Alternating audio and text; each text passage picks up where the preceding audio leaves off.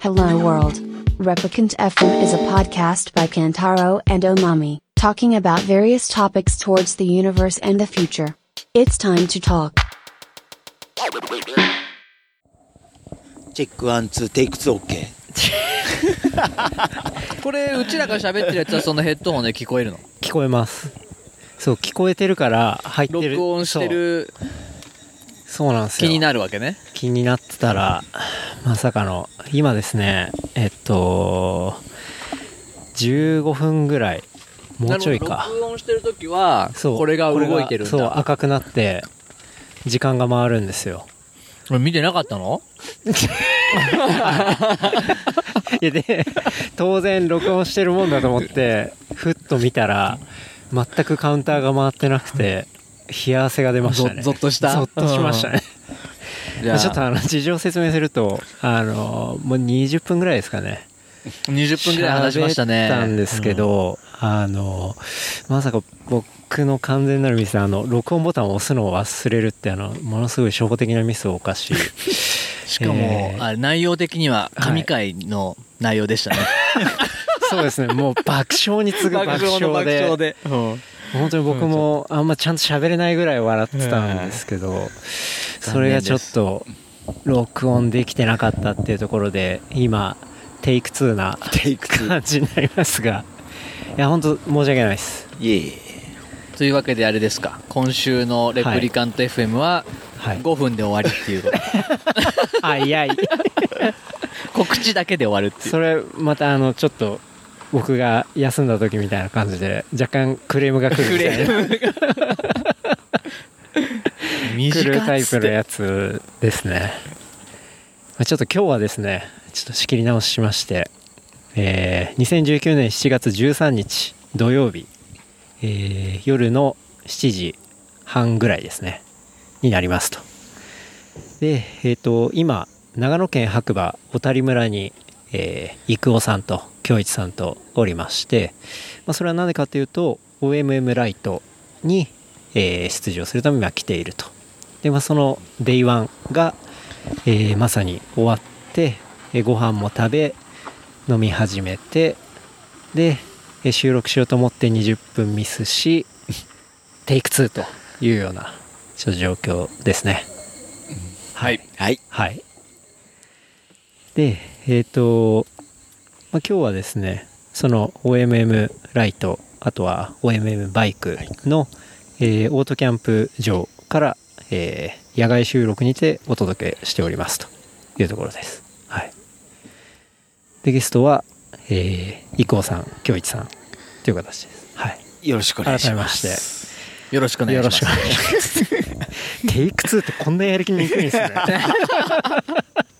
いや今までなったことなくて、うん僕もう本当にそこだけは忘れたくないなと思ってたん であのーもうなんていうんですかいつも大体日付とかから始まるじゃないですかだからその前から絶対ボタンを押してで収録してるんですけど今回、まあ、それ忘れてっていう感じだったですねすいません やっぱランの疲れがそう出ちゃったのかな ね、 ちょっと疲れがうん出たかもしれないですね、うん、そうだね走ったもんね走りま走しりたねましたねはい。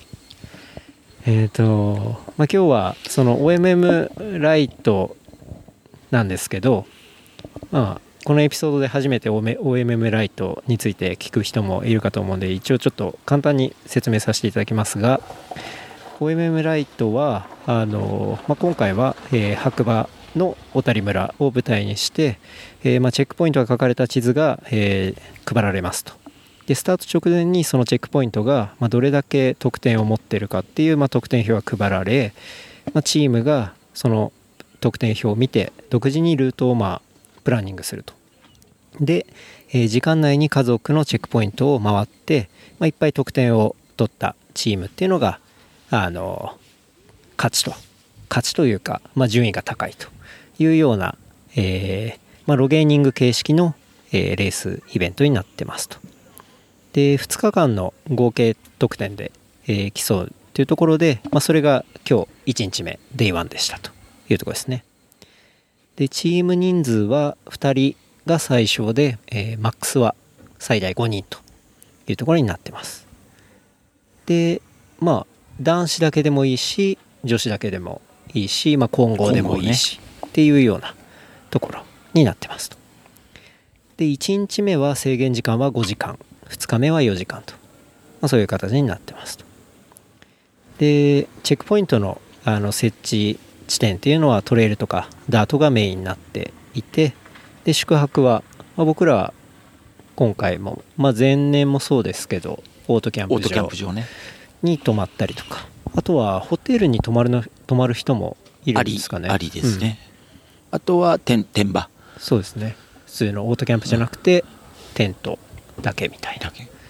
ていうところもありますとでえっ、とまあ OMM 本戦と比べて結構緩くてですねあの、まあ、レース中にコンビニとかで食料補給補給もできますし、なんか自動販売機もねそうですね 自動販売機でも今日はね3回振られましたけどね、はい、そう自動販売販売機で、まあ、お金入れて買って飲むみたいなこともできるっていう、まあ、その自販機が伊藤さんがちょっと喉乾いて 買おうと思ったらねこうことごとく100円ってか500円か500円戻ってきましたね入れても戻ってきてしまう反応しない状態うん、こう割と田舎の自販機あるあるっていうかあるあるだねうんまあ、そういうので結構喉カラカラでカラカラで終わりましたねなんとかゴールなしんたと感かじですゴールフィニッシュでうん、いや僕も買いたかったんですけど、うんフラスクに、ねもう完全にそううんスポーツドリンクなくなっちゃってうん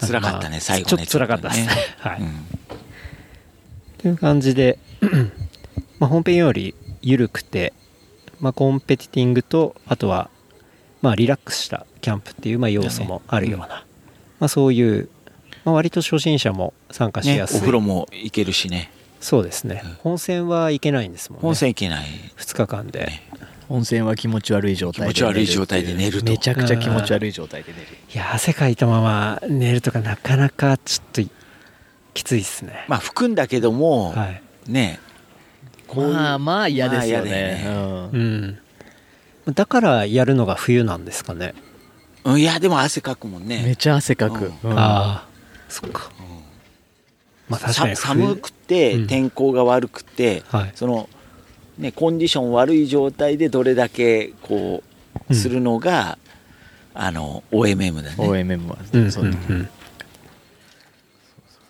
まあそういう温泉に比べたらまあ割と緩くて緩いまあその緩いし温泉も入れるしうんまあというわけでまあ温泉も入りまあ今ちょっと落ち着いてるわけなんですけど、まあ、1年前、まあ、僕は初めて OMM ライト参加してでその時に収録したのが、えーまあ、秋山さんと京一さんの回で、えー特急さんいらっしゃいっていうねはいよよく炎上しなかったそうですね、うんっていうエピソードがエピソード25とかかな、はいでありまして今だったらゴールの作法ぐらい、 ね、ゴ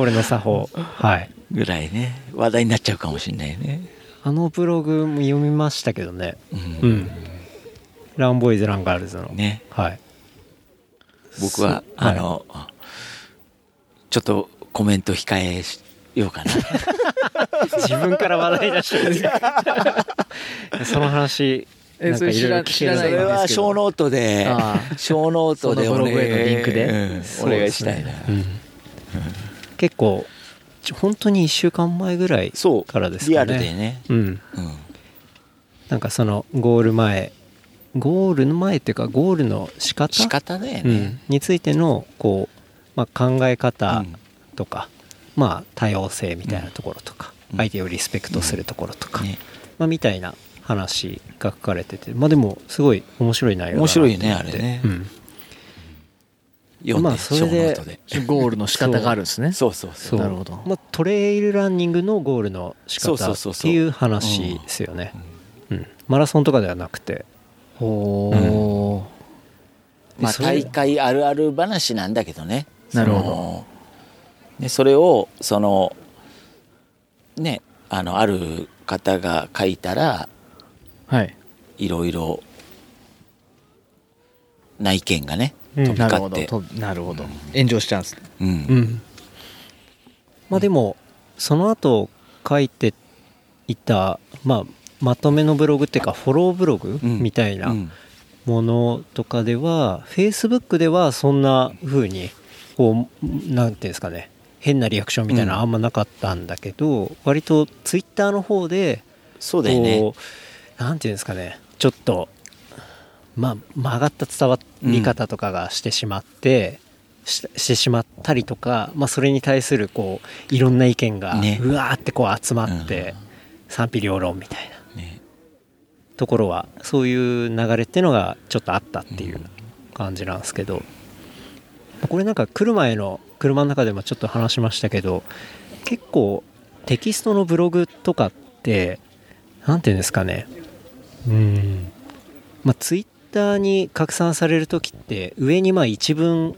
書かれてで拡散されたりするじゃないですかでそれってそのツイートを初めて見た人ってその一文プラスでその先入観でその記事を読んだりするじゃないですか。ううんんだからツイッターって当然いろんな角度だったりいろんな考え方の人がいるわけじゃないですかだからそこら辺でどういう一文が上について拡散されるんだっていうところを結構多分いろんな方向から多分ありえない方向からも考えてその文章の中で例えばこういう意見があるかもしれませんがとかあの例えばこういうふうに思う人もいるかもしれませんがとかあのまあ前振り的にそうしつこいぐらい結構いろんな角度からあの書いていくと多分変な風には伝わんないのかなっていうのは思ったりは個人的にですけど思ったりはしますけどねなんまあか、フォロワーの数とかにもようんよるだろうけどね、フォロワーの数よりそうですね。うんそううんなんか割とちょっとふわっとさせて考える余地とかあのケアしない部分があったりするとね変な風に一文書かれて伝わっちゃうと,、うん伝わっちゃうとねそうそれが曲がってさらにうんその曲がったやつに一文またついてみたいな感じになると、うんもう本来言いたかったことと全然違うんだけどみたいなことにはなりがちかなっていうのは、結構ツイッターの特性はそういうことは思ったりしますけどね。やっぱりリツイートとかで流れてくると、うんその発言してる人がどういう人かって知らないままその一言だけを見ちゃううからんそうですよね。ね誤解されやすいですよね。時はある、うん、あとなんかテキストで言うってすごい難しいですよね。まあそれブログもツイッターもそうですけど、例えばなんか句読点1個とかびっくりマーク1個とか点点点とかの使い方だけでニュアンスってめちゃめちゃ変わったりするじゃないですか、確だからそれを正しく温度感とか熱量とかもうん込みであのテキストで伝えるっていうのっうて相当難しいことなんだろうな難しいしブログだとでも一つの話をまとめて話せるけど、うんツイッターだとやっぱ何個かのツイートに分かれちゃあうーと結局人が見るのってそのうちの一つだったりするうんそうとですね前後を見ないまま確かにその一発言だけでうん読んじゃうとやっぱその印象が偏りうんがち、うんうん読む人によっては。そうですようね、んそうなんだよね、だからさそのロム線じゃないけどさ、はいあの本当例えば俺のツイートだけを見てる人っているわけじゃん、うんその周りとのうんなんていうの例えばね京一だとか健太郎とかもう知ってる話でツイートしてる時とかもあるじゃん。まあ全然おあこの流れでこの話してんだなみたいなのはおみつカレーかいつですかじゃないけど、確かにね確かにそういうのはありますよね。それを例えば自分のだけ見られちゃうとね、 うんうんこのそうですねそれはありますよねだって、もう秋山さんのそこだけ見てたらうん「おみつカレー会いつですか?」っていうこ う本当にしつこい人みたいな「おみつって人かわいそう」みたいな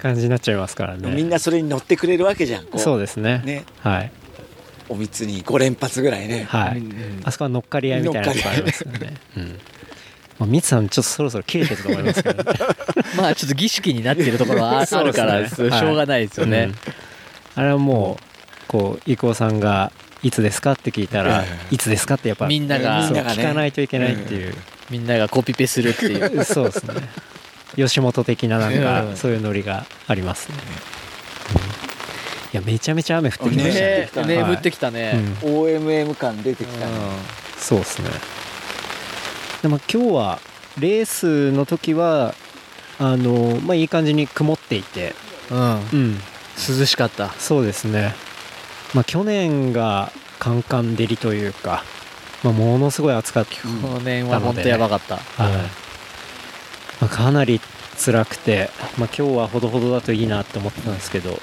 まあちゃんと、ちゃんと日はぜ出ずっていうか、うん程よい感じで雨も降らずにですね、ずっとクールな感じででしたね、でまあ今夜になってすごいねがっつり降ってきた感じですね入ってるちょっとあいいあっす入ってます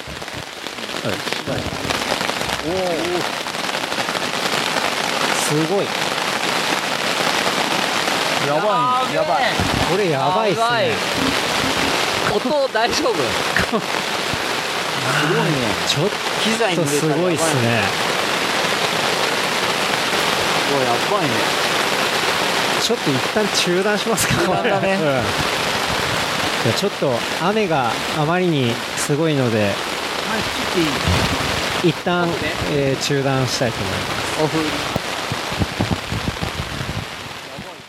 エンジンの音じゃないエンジンですかねまだ入ってるあでも京一さんこうやると大丈夫ですあああ大丈夫ですか、大丈夫ですねこうやるとダメなのそうですね。なんかそこら辺だと、キュイーン風つの音だあ、それっすね。なるほど確かにじゃあこれをいいかこうやって持ってれば大丈夫だねそうですね。 OK そこであれば。はい今回ちゃんとあの、録音ボタン、もう押したんで。もう押しました はい、押しました。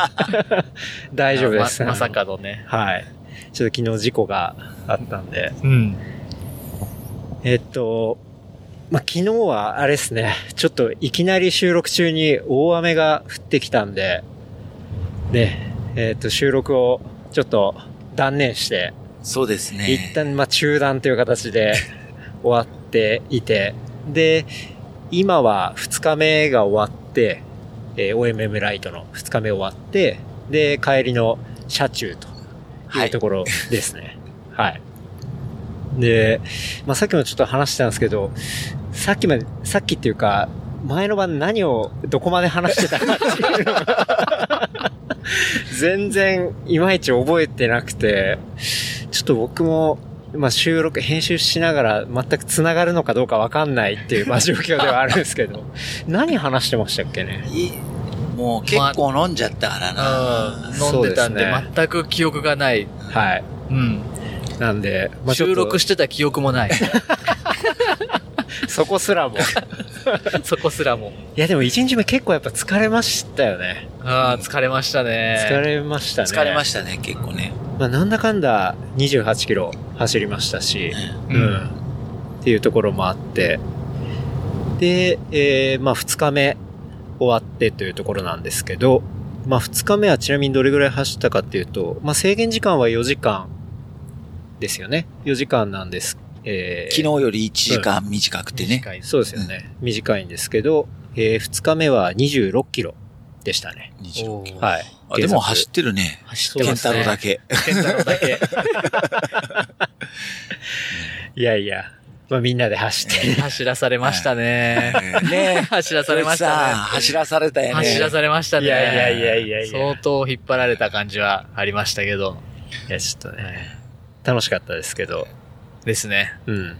割と2日目のポイントは、あの、まあ、1日目で走ったあたりっていうのが、ね、結構、得点高かったですよね。ねお宝お宝コースできたんだ、ね宝コースになってましたねなってましたよね。はいなんで、多分本当は1日目2日目で、あの、北側1日目行ったら、今度、2日目は南側とかするのかもしれないですけど、うんまあ、我々は2日とも南側そうで で、すねほぼ同じコースコースほぼロードほぼ ほぼロード、うんをストイックに回るっていう、まあそんな感じでしたね。で、ちなみにスコアの方は、デイ1は350点、で、デイ2が390点っていうことで ななぜか Day2 の方が得や点っが高かったぱ、あれじゃないですか、デイワンの反省会うん聞きましたね。うんあー聞いたねそうであすれね。やっぱね、あの、結果を見て、こう、美味しいところっていうのをしっかりちゃんと取っていくみたいなね。うんうんうんことを、あの、結果から学びましたもんね。ねうん。やっぱり10点、近くても10点逃して、うん。ね、遠い、遠いっていうかね、取りにくい40点とかね、うん。そっちを取った方が確実にうんうんそうポイでンすトよねは上がりますもんね。うんまあ、得点が高い人の方が、あれですよね、ポイ取ってるチェックポイントで割るとうん、平均点が高いんですよね、チそうェそうックポそうそうイントの。そう。昨日ちょっと反省会で見ましたもんねうん。そこに注目して今回僕たちも、チェックポイントが少ないにしても、うん。高得点のところをそうですね。狙っていった感じになりましたよね、結果的に。なんかそのリザルトを見ると、高い人でね、チェックポイントの数が少ない人とかは、うん。平均点が本当にもう30点とか、うんいう感じだったんで、まあ、30オーバーのポイントをアベレージでやるってね、相当高いとこばっか取ってるみたいなうんうん感じですからね。そうですよね。まあ、それ習って、今日も行って、まあ、なんで、トータルが2日間合計で740点というところでしたね。はい。ね、リザルトもね、出ない、出るのを待って取りたかったのにね。そうですね。リザルト待って取りたかったんですけど、まあ、我々は割と、もう、えっと、終わるのが2日目は1時一時、だったんですけ。ど、もう1時間前ぐらいには帰ってきていて、で、もう1時には応戦に向かってたんで、まあちょっと経過を見ず出てきたっていう感じで、なんか誰かが上げてるかなとか思ったら案外みんなそんなにね、ね速報の紙とか上げてなくて、うん。まあ、ツイッターでも呼びかけてみたんですけど、まあ、特に反応は なく。まあ、でも大体1週間ぐらいしたら、またウェブで出るんですかね。出。るのかなうん。帰りなんで、帰りには出てんじゃないかな。そんなことないのかな。いやでも去年もなんか出てなかさったっき見たら1週間後ぐらいに出てたんで、うんまあ、またちょっと結果が出たら小ノートなり、まあ、ツイッターなうんりで上げようかなとははい。思うんですけど、はいでトータル2日間で走った距離っていうのが、まあ、1日目はさっき言った通り28で、え2日目は26キロってことなんで2日間トータルで、えー54キロとうんいうところですねお走っ走りましたね。 9時間。 9時間、う時間んまあ、9時間フルでは走ってないですけどねまあ、7時間ぐらいです。そうだよね。2時間マイナスだからね。うんこう結構走ってるね。そうです ね。走りましたね。。結構走りましたたね。まあ、デイ1、デイ2ともに、だいたいその制限時間の1時間前には帰ってきてるんで、まあ、トータル7時間っていうそう感じですかね。うん。どうでしたかいやー、二日ケンタロウさんの走力が上がりすぎてね。上がりすぎてました ね。もうロートル。ル二人ははい。ついていけない。はうんい。間いやいや、なんか結構、こう、走るの楽しくなっちゃって、まあ、1日目は結構、僕がミスしたりとか、いっぱいあったん で、本当申し訳なかったなと思って。あの、ものすごいスピードで駆け抜けていき ました。 チあのェックポイントをスルーしてチェッ。クポイントをスルーして。 っていうところだったんでね。あの、反省はいろいろあったりはするんですけど。まあでもいっぱい走れて楽しかったな、うん楽しかったですね。まあ2日目とか、ちょっと、もうちょっと走れそうかなみたいな感じのところとか、うんちょっとおかわりの依頼をさせていた だい て、ちょっとこれ取っていいですかみた いな感じで、まあ割と頑張ったとこかなうんというところですね。いや、結構やっぱ走る素質あるよね。ありますね。うんは本当ですかうん。多分、さっきも話したんだけど、はい。チャット練習すれば結構いい線うん。いけますかねそうだよね。うん。ちゃんと練習っていうのは、あれですか、もう、なんか、トラックを走そっうたりそとか。うそう。よくね、小田、小田フィールドかな、うんそういうとこでやってる練習とかはい。参加してみれば多分うん。変わるんじゃないかなって。なんうんうか、んケンタロウはそういう予感がするな。いや、秋山さんに言われたら、それちょっと頑張んなきうんゃいけないかな、うみんいたいえないえ感じですけど、うんまあでも確かにトラック走った方がまあレベル上がるみたいな話はよく聞くんで、まだオダフィールドとか一回も行ったことないんで、ちょっと、あと月齢っていうなんか、その場所でやってる、うんそのタイムをなんか、ね、毎月測ってはい。走るような、うん。そんなのもやってるみたいなんで、うん。もうそちれはもょうっとそういうのをコンスタントにタイム測ってみれば、うん。絶対もう3.5じゃなくて3のレベル3。いくんじゃない多分。ね。まあちょっと続けていかないとですね。でも結構トレイルもロードもどっちも好きなんでう、。うんん。なんかトレイルとかの大会とか、あとは、まあ、ロードの大会も、いろいろ入れるとモチベーションが上がるんで、まあ、そういうのを入れて、まあシーズン違うから、うん、あれじゃない楽しめるんじゃない、そうですよねマ。ラソンふ、ね、冬、冬冬だし、ですね。トレイルはね、今時期だったり、うん。今時期多かったりするし。確かに。そうですよねう。ん。あとはまあ、今回は、ちょっとあれですね、前日でキャップの話しましたっけ、まあ、したかしてないかもちょっとよくわかんないですけど、一回目にしたような気がす1る。回目にしましたっけ二回目はしなかったような気がする。ああ、あ、まあ走るあの、カルトキャップ。れはい、走る練噂の習。うん。はい。キャップをちょっとみんなで被ってね、走ったりとかもしましたけど、あれもなんか、一体感が出てよかったです。まあ、出来はすごい ね。 キャップめちゃくうちゃいいですね。ん、めちゃめちゃ。ゃいいよね。その結構ほんとあっという間に、まあ乾くし、まあ軽いし、うんうんみたいなとこですか汗ね。止めも結構効いてて、うん、ううんん。よかったですね。なんか、もんじゃくんも、もんじゃくんの方、もんじゃくんは OMM バイクに出てたんで、なんか、もんじゃくんにもお渡ししてう、んうん。かぶってくれて、まあみんなで写真撮ったりもしましたし。ツバがね、長い分ね、あの、結構トレイルで出てるの短かったりするけどね。うんうんうん。その辺も形もデザインもうん。いい感じなんでね。明日、明日だよね、発売。明日、えっ、と、この放送で行くと今日ですね。うん。 はい売り切れだね。いや、結構まあ、即完売買う。即完売っつって。いや、即完売になればいいですけど、まあでももうメル結カリ構、 メルカリ。転売や。どうしても欲しい人はケンタロウんちの前で並ぶっていう。やばいですね。じゃあ、ちょっと警備員配備し た警備員配備してはい。そこで乱闘になっちゃうんですよ。転売ヤーたちが。転売そやうですねだしね。やばあいな。の、ホームレスの方々がいっぱい並んでくれて、 住民から苦情が来るっていうやつですね。いや、でもまあ、数は作ってるんで、うん全然みんな買えるとは思うんですけど、ううん。まあ、ぜひそれもよろしくお願いしますという感じではありますが、ね。まあいいよね、冗談抜きでね。うんキャップ。いいですね。うん。だし、走ってる時に見かけたいですね。走る練習してる人。あああ、ー。確かに。カルカルトね。カルト。うん。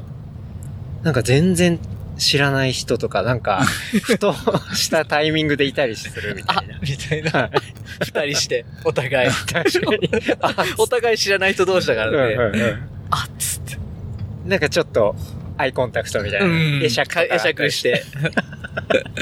いいっすねそういうのが、やっぱいでいもです多ね。分、そういうのはあると思うんだよいね。やトレイルとかであもると思いますよね、そのチームの T シャツ着てて、はい。ああそこでこんな人見たよみたいな、うんう。うんん。あの、噂話じゃないけど、うんうんそういう風に、隅田が走ってると、うん走る練習いるんだけど、うん。誰だろうねみたい な。二人いるんだけど、細い人と、ちょっとね、はい太い人と、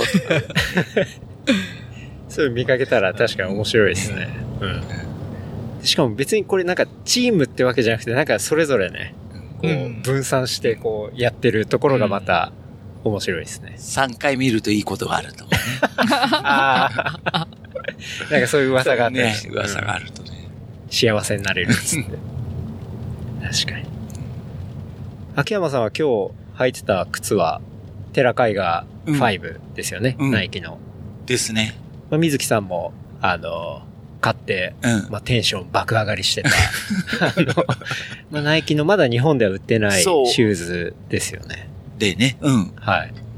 なんか水木さんはとりあえず買ったっていう、まあ、話だったりしたんですけど、まあ、今回秋山さんはちゃんと、まあ、あー履いて、まあ、走ったりうん。したわけですけど、うんどうでしたまあ、普 通。リアルな感 想。よ4も履いてたけど、はい。まあ、か、ちょっと硬いかな。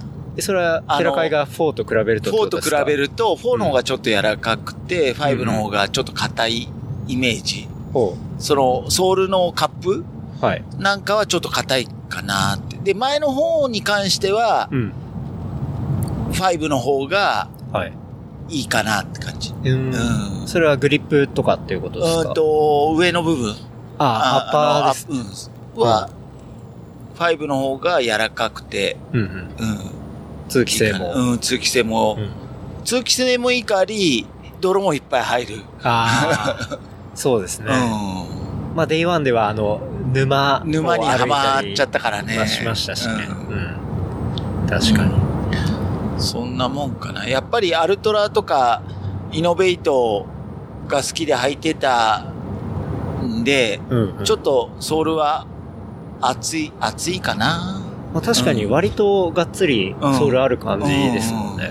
うんか。な。う。うんん。まあ、なまあ何でも一緒なんだけどね、滑んなければ。最後 の圧え、でもなんかアッパーちょっと避けてなかったですかあまあね、大体ね、はい。あのー、トレイルランシューズ、はい。下ろした一発目で切れるよ ね、僕は。秋山さん、靴避けるイメージありますけどね。そう。うん。大体ね、うん。どっかでね、一回目で切れてるね。う。。うんテラカイガー4も4も切れたね。避けてましたもんね。あのー、ニューバランスのう、ん。はい。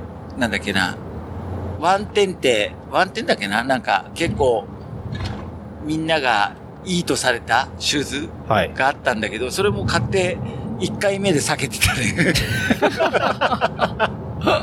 それ、なんか、縛りすぎとかそういうことではなくてなでくすかて、もうあの前の方の、はい。多分枝だとか、どっか引っかかって、えうんー避けちゃう。避けちゃうみうたいん。な。避けるのデフォルトみたいな感じで。そうそうそうそう。なるほど ね。かな。うん。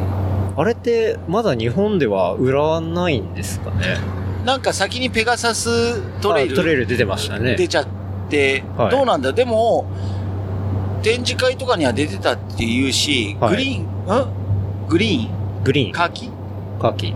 が出るっていう話でね。あ日そう本なんは、ですジねャパンは。へえ、なるほど。まあちょっとそれも楽しみうにん。したいですけどね。ね。ううんん。うん。まあ値段はね、変わんないと思うんだけど。うんうん。なるほど。最近、なんか、秋山さんは、モントレイル、トガクレマウンテントレイルえに出てましたえ。ようね。ん。出てましたね。あれって、いつぐらい、あれは先、ん先々月かなあ、そんな前でしたっけ、うん、今日先、あのー、KTF っていうシリーズ戦が、シリーズ戦なのか、シリーズがあって、はい。大塚浩二さんとか、あと誰だっけなうん。そういう人たちがやってる、そのレース、はい年間で何試合あるかわかんないけど、それに、うん僕があの、僕の先輩のお手伝いしてる全、全が、うんあの、協賛してるんで、はい。それで、あの、ショップをうんうん。出しがてら、走ってる、走りに行ったりうねん走りに行くみたいな。それ全体でどれぐらいの長さがあるんですかんどれぐらいの長さがあるんですかこの間はね、23キロはあ、はあうはあん。だから戸隠、戸隠とか、これ、トあガのクシって読むんですね。うん、うん、ああトガクレだと。戸隠。トガクシ。戸隠とか、あの辺の長野の近辺をメインに、うん黒姫とかはもそうかな、ううんんそういうグループ、グループっていうかレースを主催してる、あうんうん。うんのにちょこちょこ出るようにはしてますね。はい。結果的にはどうだったんですか結果的には、あの、社長と一緒に出るんで、もう、はい。なんつうの、必ずケツから出るんですよ。あのーそこの前の社長はもう、僕はあの、一番後ろから、はいもうスイーパー的に、ほう。もう、みんなをこう見ながらはい。楽しむみたいなえ感じで、で、半分ぐらいまでー、上げて。上げてうんうんいくのかな、だいたい毎回。なるほどね。だ何百人抜きとかにはなるんだけど、はい 横すいませんっていうやつですえーねそう。うんそうだね。あとは抜けるところで抜いてうん。いって、まあ、そうそう、そういう、だからそれ、そうですね、そういう走り方、だからガチで前の方並んで、うん。うーんと、行くっていう感じはもうないですね。なるほどう。ん。まあ、いろんな楽しみ方ありそうまっすしすね。そうっす天気は良かったですか天気は良かった。うん、良かった。んちなみにね、OMM、うんはね、その今回。デイ1の晩で山のように雨降って、うん。うん。 で、デイ2は始まるまでね、天気悪くてね、そう、ちょっとしとしとしてて、で、今日はね、雨かな雨みたかいななっつってね。話をしてましたけど、結果的にスタートのあたりで、まあ雨は止んで、曇り空で。もうずっと曇り空ねで走れましたね。うん。まあ、あれがカンカン照りだと本当に辛いんで、ねうん。絶対山の方に行きたくなるよね。そうですよね。うん日陰に入りたくなりますよ日陰にね。うん今日はロードメインのあのコース取りでしたけど、まあその日差しが辛すぎてもうバテちゃうみたいなことはなかったですね。うん。だからずっと気持ちいい感じでしたね。そうですね。涼しくて。うん。確かに。でまあすごい走りやすいコンディションではありましたね。うん。なんか OMM 話なんか他ありますかねじゃあ、ケンタロウははい本戦、あ、本戦。本戦出ますか本戦出てみたいですね。やっぱいり、や本当でうんも、早い人と組んだら相当いいところに行くんじゃないのかなっていうこ気もしますけどね。うでも僕の場合、やっぱりちょっと改善しなきゃいけないのが、その、チェックポイントを見つける能力とああか、ー、確かに。確かに。あの、ちゃんと地図読みとか、まあそういうところを、そこ若干経験値が必要ですよね。そううですね。わんかんないです。なんか、もう役割分担みたいなのされてて、で、ち、役割分担する場合とかもあります。まあ、二人一組で OMM の本戦は出るわけじゃないですか。はいだからもう、例えば一人はもう地図読み超上手い人、で、一人はめちゃ引っ張る人みたいな。あ、それは全然ありなんじゃないですか。うああ、ん。なるほどうね。ん。喧嘩しないペアだったら喧ね。嘩喧嘩しないペアだったら。 本当に。喧嘩しないペアだったら。そうですね。確かに。秋山さん一回目出てもらった時にも、その、要は結構喧嘩する問題みたいな話ありましたもんね。あ、でも今年見なかったね。今年あんまりけん喧嘩してる。喧嘩してるペアは見なかったよね。うん そうですうんね。あの、バラバラになっちゃうような。はい。ね。確かに。え、今まで喧嘩してるペアとか、そのレース中に見たりしたことあったんですかもう、年中、年中いてね。まあちょっと言い合いになってる感じそは。うそうそう。先行っちゃうとか ね。よく見ますけど ね。殴り合いは見たことないですけど。あー でも今日も、あの、もう僕らが、あの、まあ、戻ってきて、えーテントとかタープも全部片付けて、で、温泉に向かってる最中に車から、あの、もう完全タイムオーバーで戻ってくる、こう、チームとか見たじゃないですか。 見 まもしうたなねん。かあの、険悪 な、ムードが漂ってましたよね。なんか、まあ、疲れてるのかな、あれなのかっていう。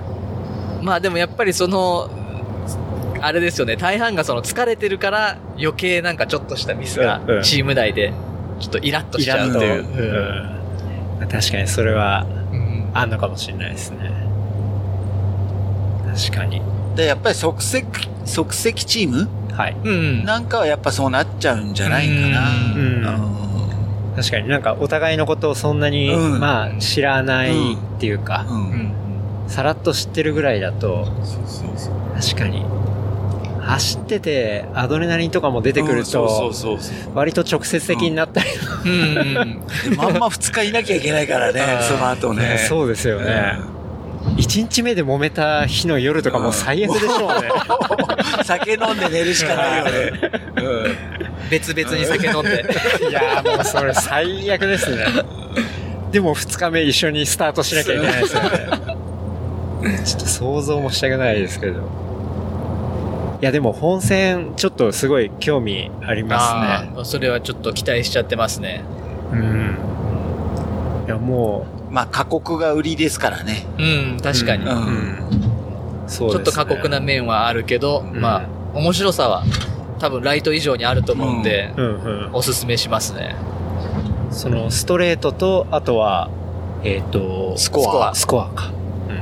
うん。ストレートは、まあ、順繰りに、えーもう決まってる順番を取っていくもの。で、スコアは、えー制限時間内に、ない。えーだからどっちかっていうと、ライトはスコアのスコ方アですにね近いってことですよね。もうスコア。うんスコアに近いというよりかは、方式的にはスコア。なるほど。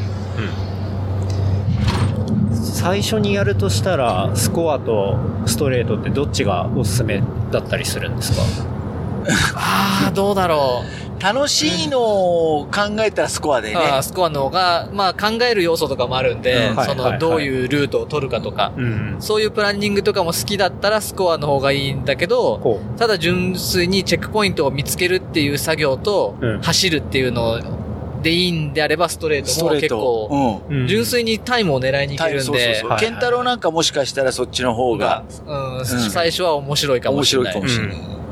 でもあれですよね、そのストレートで、こう、要は決まった順番を一個でもミスると、もうそこで終了なんですアよウうトんね。やアウつ。トそう別のやつに、こう、ピッてやってしまったら、もうそれもアそウれでト。終わりなんですようね。そう。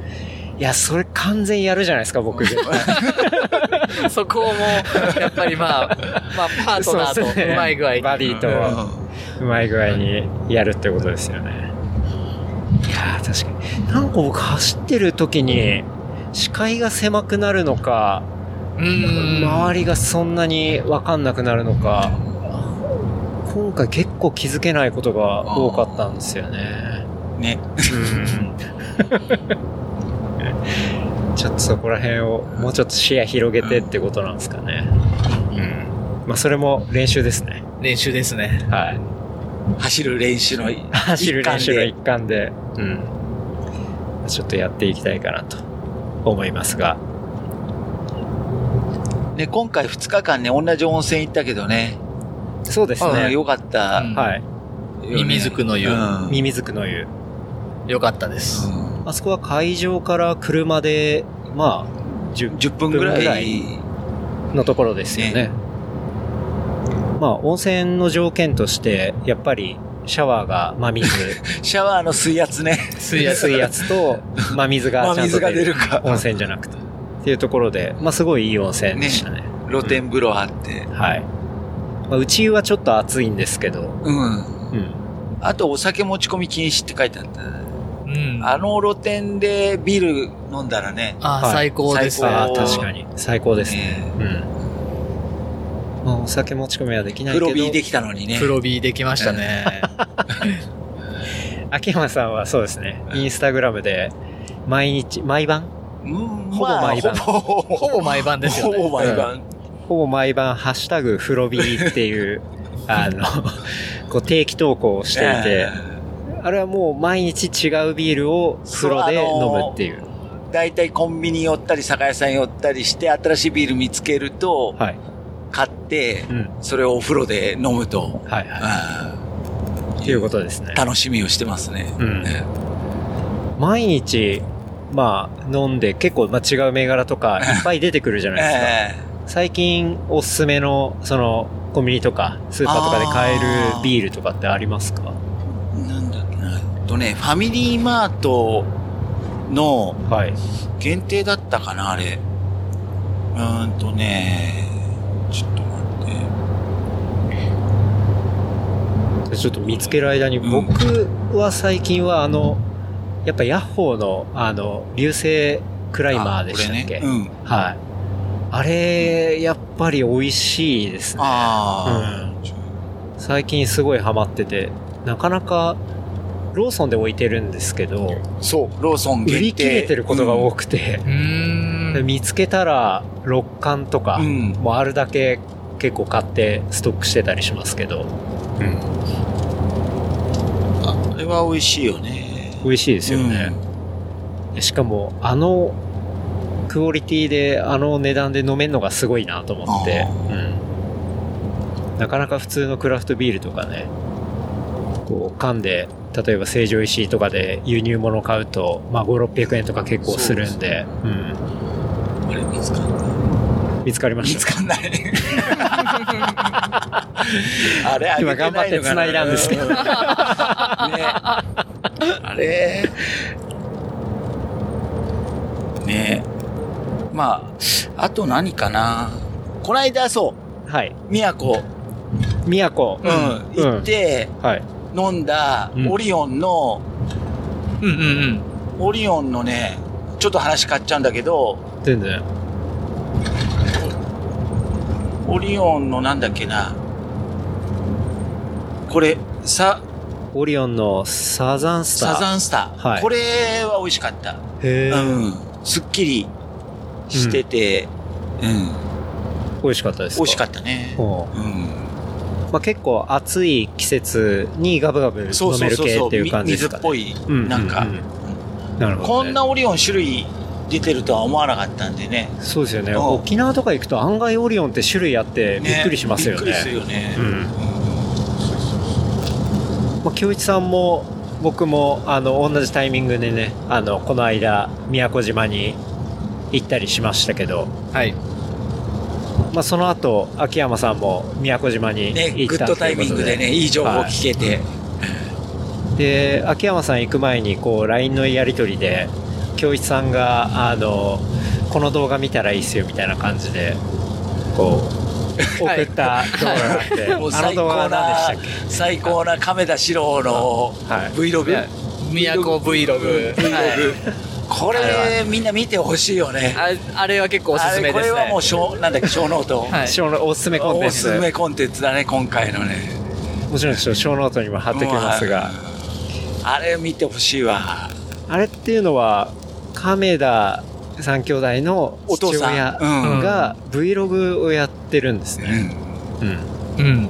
でそのシリーズのうちの一つ一つで宮古島編があったっていうことですよね、そうですね、うんなんか食べぽい物、ぽいです食べ物を巡るみたいなの多いよねあのー、シロさんのブログ、Vlog ですか Vlog あ、僕あの、宮古島のやつしかあ見てない。んだ俺 いろいろ見ちゃいました。 僕ぶっちゃけあの四郎さんのやつまだ一秒も見てな見くててないんだなんだ本当見てくださいよいやなんでかっていうと、うん僕亀田四郎結構なんて言うんだろうなあちょっと、抵抗あるよねちょっと抵抗が、うん俺も抵抗はあるの、かなり ボクシング好きとしてはかなり抵抗あるんいあだけやどっぱそうですか、うんうんでもね純粋にね面白かったのへうそうなんですねんそうそうそうでなんか YouTube なんだけど、はい、い、ろいろ掘っていくと、うん、まあ面白いのよとにかくほうあの決めポーズとかもあるし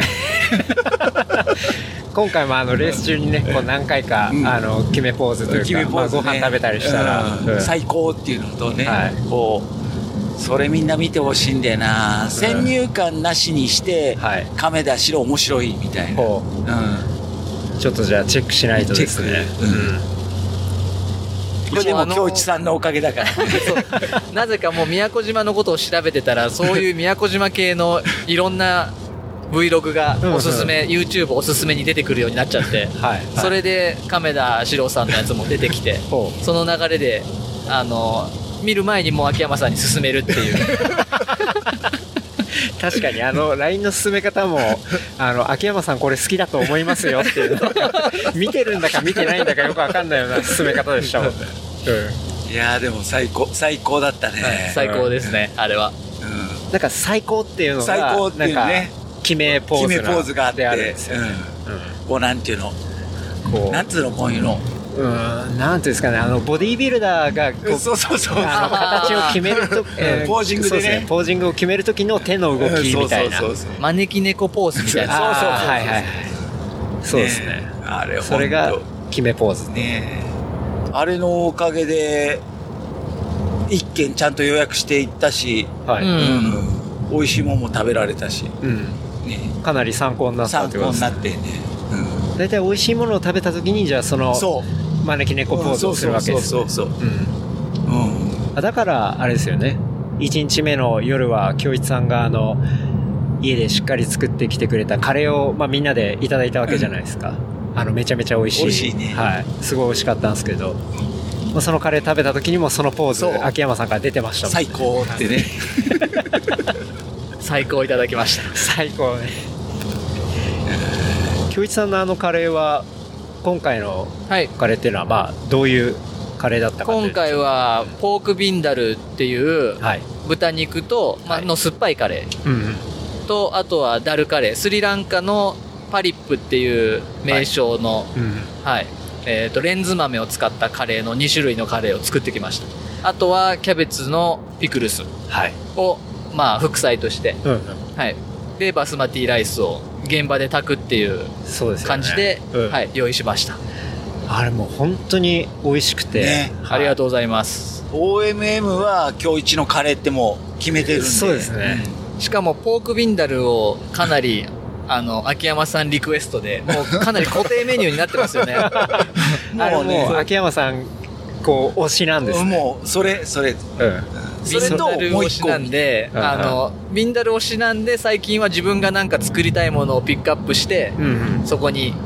のを、あプラスワンで、はい、プラスワンでうん去年から入れてますねうんはいまあライトは結構いろいろ持ち込めるんでうん本線は荷物自分で全部背負わなきゃいけないんで、そうですよね持ち物に限りが出ちゃうんだけど、はいライトはもう好きなだけ持っていけるんで確かにカレーもうん2種類でも3種類でも、うんうんはい持っていけるんであれもう今年もすごい美味しくてね、うん、本当に最高でしたよしかも持ってき方も結構スマートでこそう湯煎でねん食べられそうるうんうんようにしてもらってね、ううんんあの真空パックしてきてはい、そのまま優先すれば、うんあとはかけるだけっていう状態までしにして持ってくるってうんいううん感じですね、そうですよねそんじょそこらのカレーは勝てないねいやいやいやいやそんいなやことはない本当そう思いますねそんなことはないです、だって今日一の老老後はねカレー屋さんだからねそうですね、はい、あそうなんですね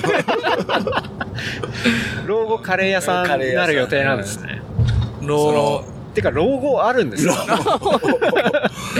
老い後やーありますよもちろん、はいあまあ、カレー屋とかいいですよね、うんはいカレー屋さんカレー屋さんだから出すとしたらどんな感じのカレー屋さんにするもうコかコイチのフランチャイズ店を経営しようかな。あそこは結構なんていうんですか 長いものに 巻かれる系なんですよねが。作りたいものはどうするんですか作りたいものは、ちょっと裏メニューで出そうかな、そこで。あのあれですね FC 契約の契約違反を2してま杯でで罰金払う感じのやつで、うんうんはい。裏こっメニュそーり出すと。んではすい。いやすごいないや、それはもうあれじゃないですか、その、こっそり告知して、うんうん裏の、裏のカレー会みたいなのやればいいんじゃないですか。作りたいものがあれば。ココイチで裏メニューあるのだいぶやば いですねちょっと老後楽しみですねなんか老後を楽しみにしておいてください。そうかあれでもココイチでもさその店舗によってあるのとないのあってね昔はあったですね。ねはい。あそうなんですか、うんしかも昔ココイチでなんかああれは店舗限定か分かんないけど何グラム以上のやつ食べたらタダみたいな店舗とかもありましたよねへえあそれは大食いチャレンジ系ってこと大食ですかいチャレンジ系のやつとあか、ーうんそんなんあったんだ今もうなんか完全に統一されてて確かにあれでどこ行ってももあれこの間食べてたのも店舗限定じゃないどれですか誰が食べてたやつ今日一食べてたのいや俺ね最近ココイチで店あれ舗限定食べてないですね誰誰かな誰かが食べあの店舗限定で出てたような気がしたんだよなうんうん、うーんあるんですね、うん、あるんですねまあ、ちょっとまあ確かにあるかもしんないですよねなんかご当地ものの野菜とか、うんまあ、そういうものを作るとかっていうところでねうん京一さん最近カレーは引き続きいっぱい食べてるじゃないですかはい食べてますねなんか進展とかってあったりするんですかちょっと新しくできてきてここちょっとまだあんまみんな行ってないけどあんまみんな行ってないっていうのは美味しいなのはあんまないですかないですね。ううんん。新店はまあ、まあ何店舗か行ってますけど、うんはい。結構最近ヒットみたいなのとかってどっかあったりし最ます近ヒット、そこまで、最近痺れた系はないですね。ああ、うん。まだじゃあ基本結構、まあ、ここは美味しいよねって言われてるところが、まあ、上位に君臨してるみたいな、そうですね。大体、新しい新店とかもまあ、そこそこに美味しかったりとかうんっていう感じで。うんうんなんかラーメン屋さんとかってすごい有名なお店が一個あるとすると、まあ、そこでやってた人がなんか別のお店をオープンしたりとかうんで、まあ、当然そこにもお客さんついたりとかはい。うまくいかない場合もひょっとしたらあるかもしれないですけど、うんなんかそういう、なんていうんですか、家系図が、はい。のれん分け的な。ははいいあ。ったりすると思いますけど、はい。カレー屋さんってそういうのあったりするんですかありますね。おうはい。えーっと、多分、一番有名なのは、ダバインディアっていうお店があって、うんそこ系列で、そこ系列のお店で修行した人たちが、うんまあ、ダバチルドレンとかって呼ばれるんですけど、ダバチルド レンダバチルドレン系のお店は、はい。まあ、まあ、割と人気店になりますね。へほぼ、ほぼ100%そうなんですね。人気店になってますちなみにね。そのダバはどこがその源流っていうか、ダバインディアっていうお店が、どこに京あるんですか京橋にあって、京橋。はい。で、元々のダバインディアっていうお店が、はいそのダバ系っていうお店が、うんえっ、と、ダバインディアとはい、グルガオンと、カイバルと、えっ、と、もう一店舗あったな。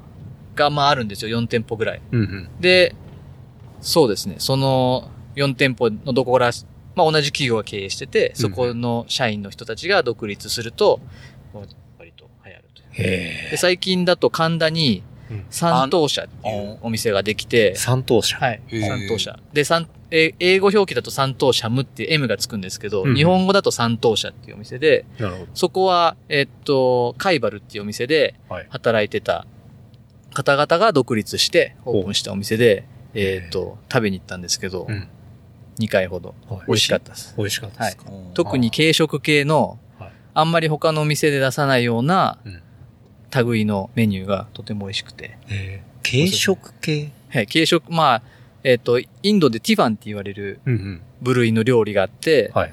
それは、なんていうかな、カレーとはちょっと路線が違って、割と生地物が多いんですよ。はあはああの、動作っていう、うんうん。あの、米を発酵させて作ったクレープ状のものとか、はい。あのー、同じような素材で作った蒸しパンみたいなイドリっていうのとかあったり、うんうん。えっ、と、そういう生地物はい。はい。が、えっ、と、美味しい。美味しい。へえそこは結構、そそういうのもそこが推してやってるっていうのもあって、うんうん。結構僕はそこのアアーパムかなアッパムか、うんそのメニューが結構美味しくて、うんうんつぼりましたね。なるほど。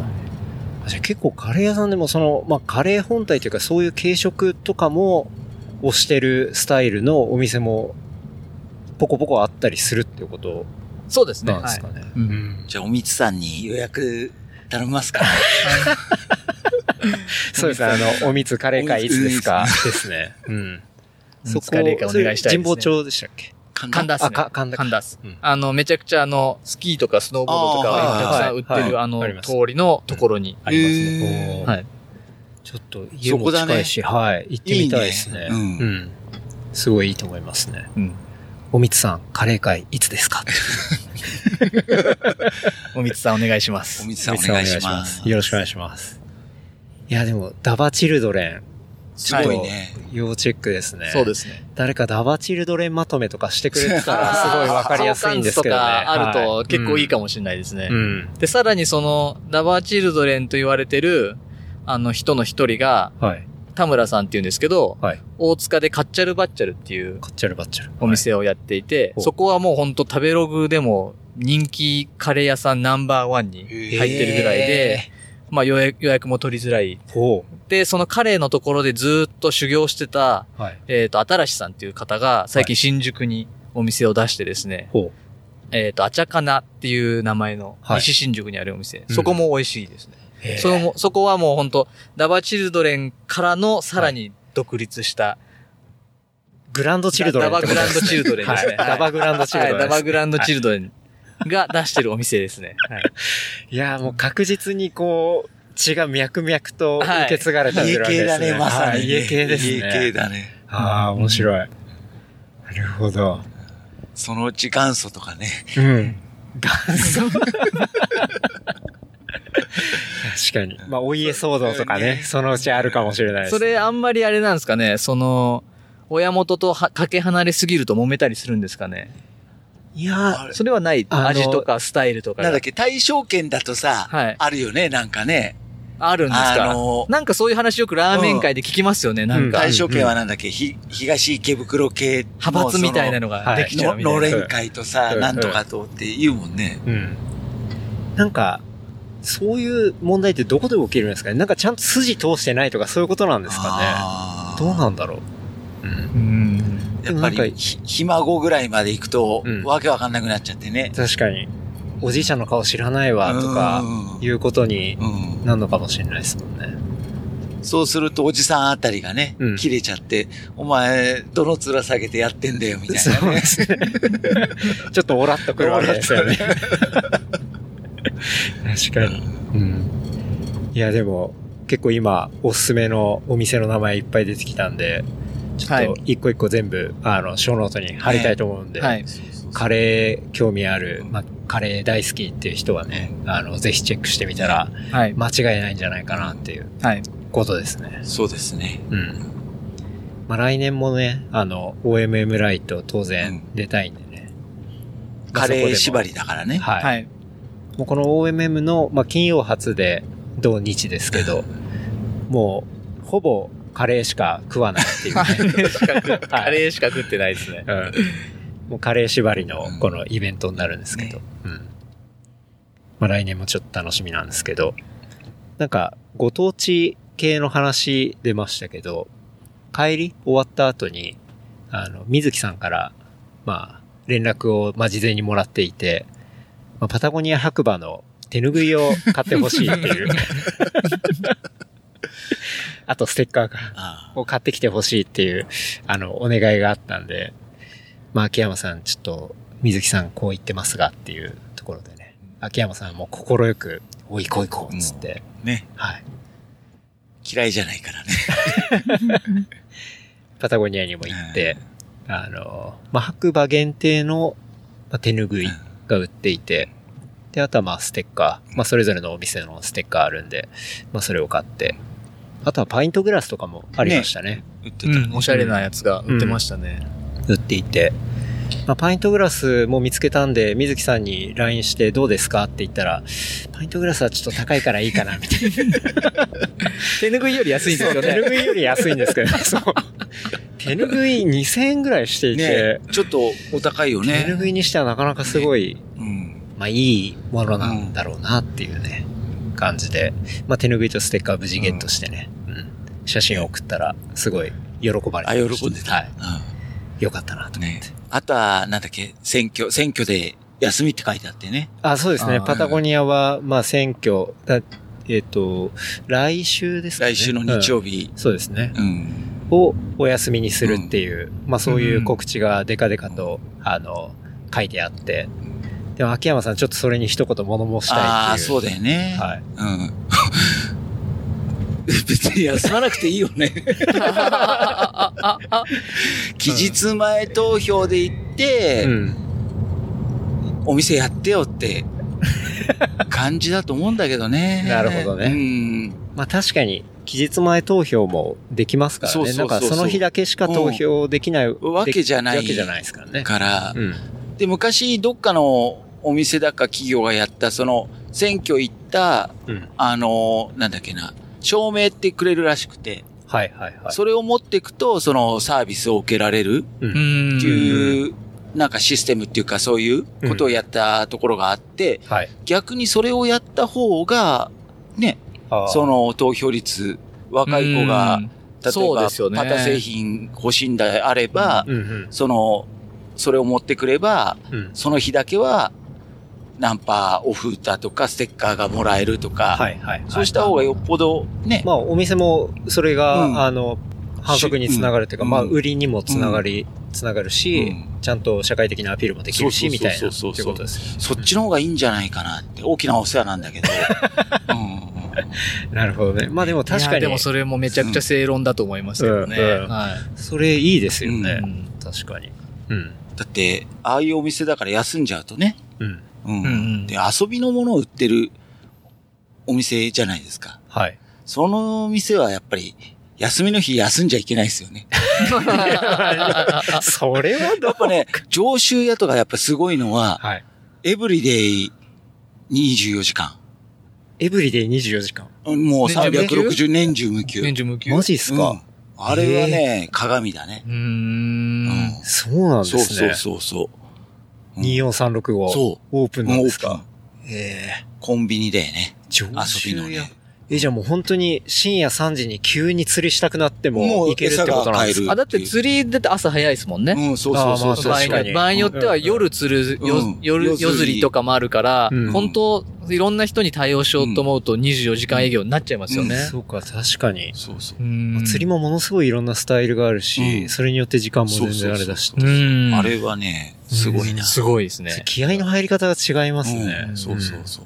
24時間営うん業。まパタゴニアも、あれですよパタゴニアね。もじゃあふと夜、登山していた、行そうきたくなった時に閉まってるとちょっと困るぞっていう。もうちょっとうんね、うんうんやってほしいよね。確かに。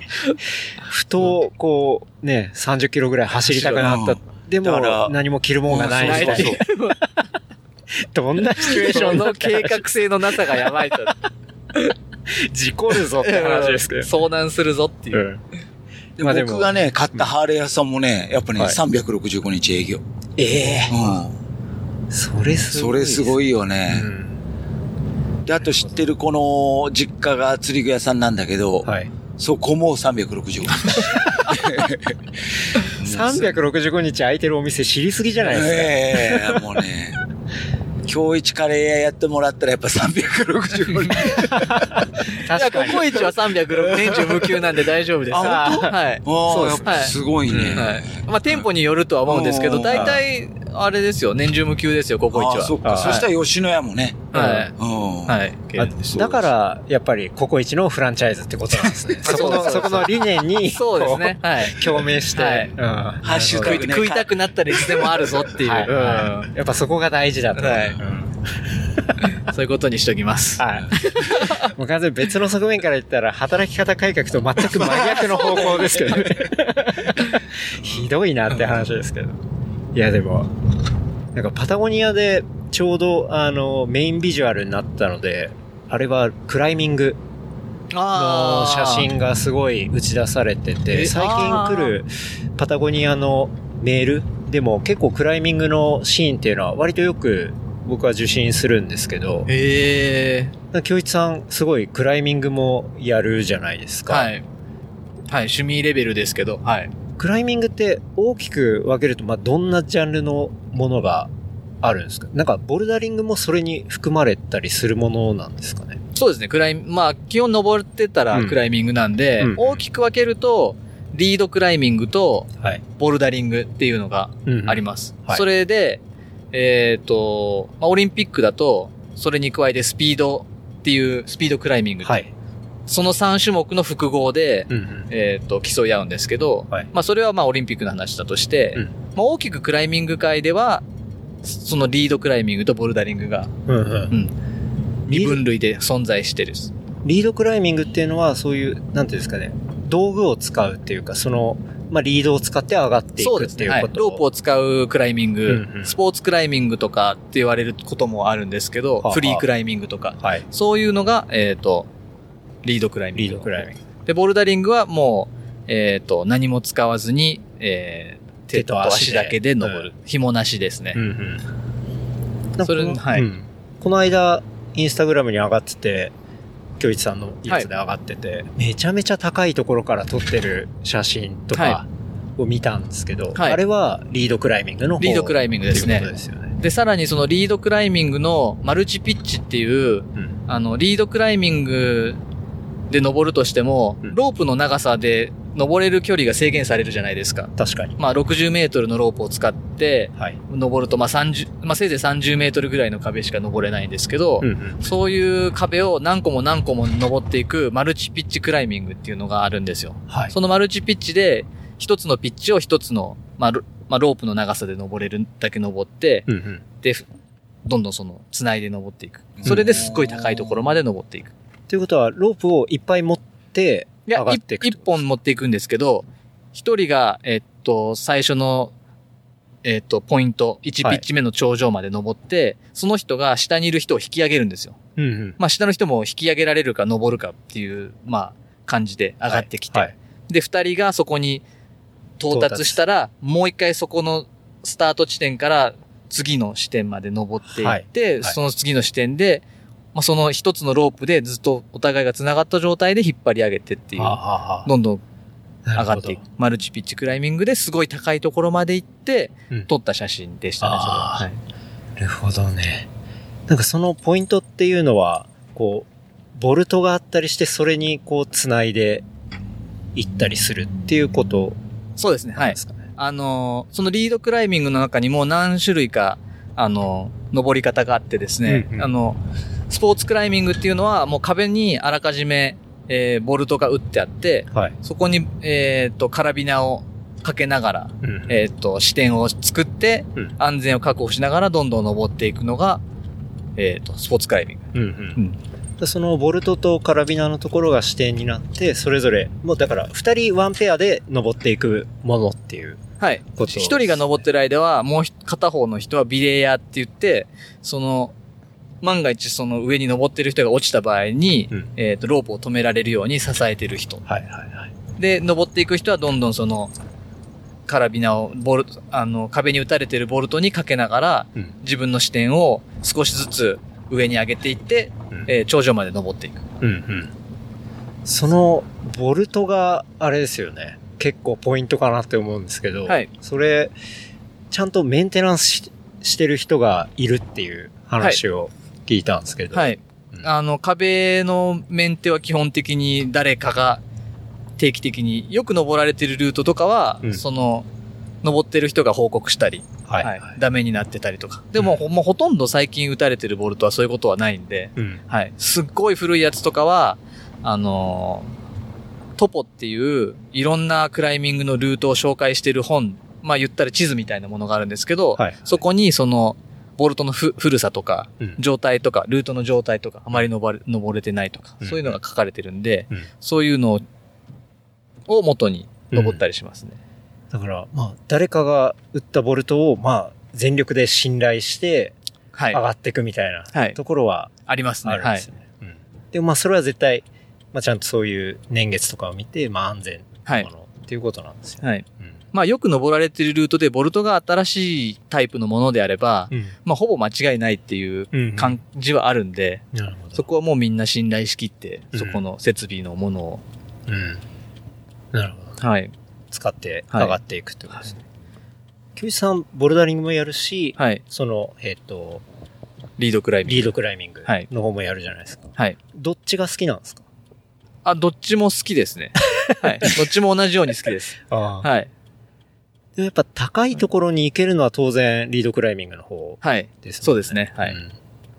なんか、結構、アドレナリンとかが出るのは、リードクライミングの方だったりするんですかいやー、それは難しいところですね。まあ、どっちかって言ったらそうかもしれないですね。はうい。んリードクライミングの方が出るかもしれないですけど、でもリードクライミングの方はわりかしその道具を信用ししていれば、うん落ちても、まあそんなひどい怪我にはならないみたいな感覚は自分の中ではあるんで、うんうんその手順を守ってたりとかすれば、なるほど。その大きな事故には繋がらないと思ってるんですけど、うん。ボルダリングは、まあ落ちたら結構ひどい怪我になる場合もあるんで、あーあの4メートル、5メートルの壁をうんロープなしで登っていくわけなんで、確やかに。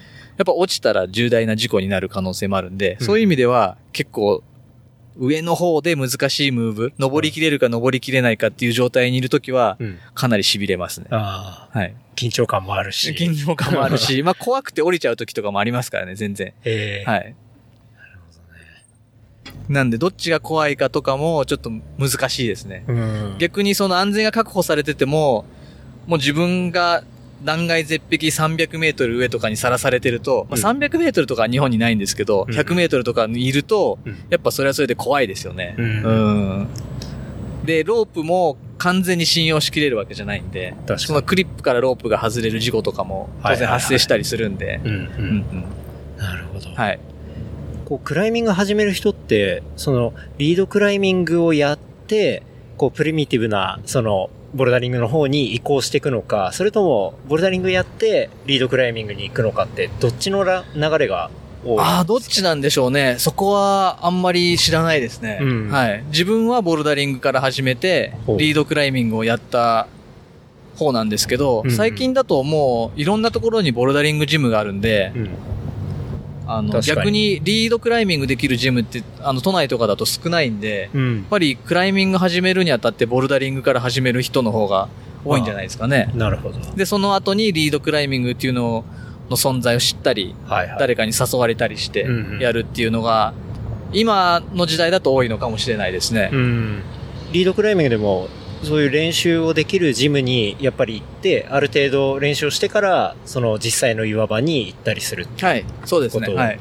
うん基本はそういう感じですね。なはるほど。い。クライミング、あの、イン、ボルダリングもそうですしう、ん基本はインドアのジムで練習し、トレーニングを積んで、うえん。外。まあ、外だけでずっとやってる人もいますね。田うん田舎っていうか、あの、地方に、岩場に近くに住んでる人だったら、はいはい。常に岩場で練習できるんですけど、うんそういう恵まれた環境にいない人はやっぱり室内でうん。練習して。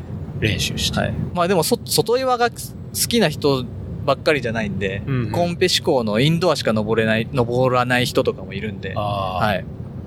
あえてそういうスピードとかを、なスんかピイーンドドアでやるっていうことですスピードじゃなくて、まあ難易度の高い、インドアあーレベルの高いそうかそうルートを室内のジムで、かうんうん。はい。そうか、インドアであれば、まあ人工物だから難易度の設定とかもちゃんとされていたりするっていうこと。はい。あ、でも外の岩も全部難易度は設定されてますね。あはい。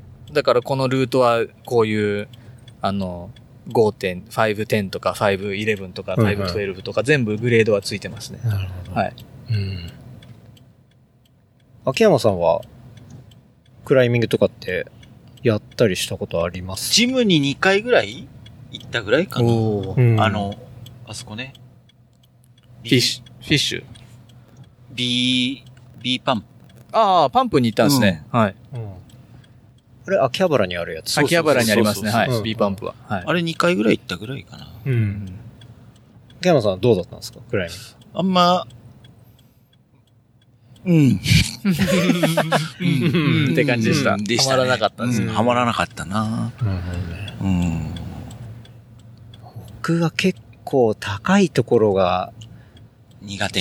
いや、んなんかあまりに高いところ行くと、ちょっとやっぱ足すくんだりするっていうのはあるんで、なんかそれが本番中に起きたりしたらもう、なんか、どうにも動けなくなりそうで、っていうのはありますけどね。でも、リードクライミングしてるときに、ん。あの、よくミシン踏むっていう、言うんですけど、ミシン踏む。はいほう。あのーあーすごいジタバタしたた、のすごい高いところに行って、うんあうん怖くて足が震えて、もう、カタカタカタカタカタカタカタカタカタうんそうそうミシン踏んでるみたいになりますね。ええはいえ、教室さんもなるんですかなりますね。はい。おお。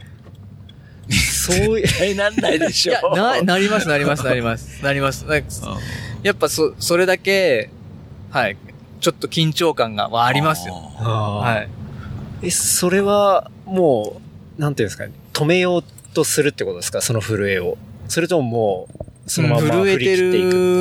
うん振り切っていくっていうか、まあそうですね、振り切るっていうか、まあ、震えながらも、うんまあ抑えていって、はい。まあ行くか、まうあん諦めるか、どっちかですね。う。ん。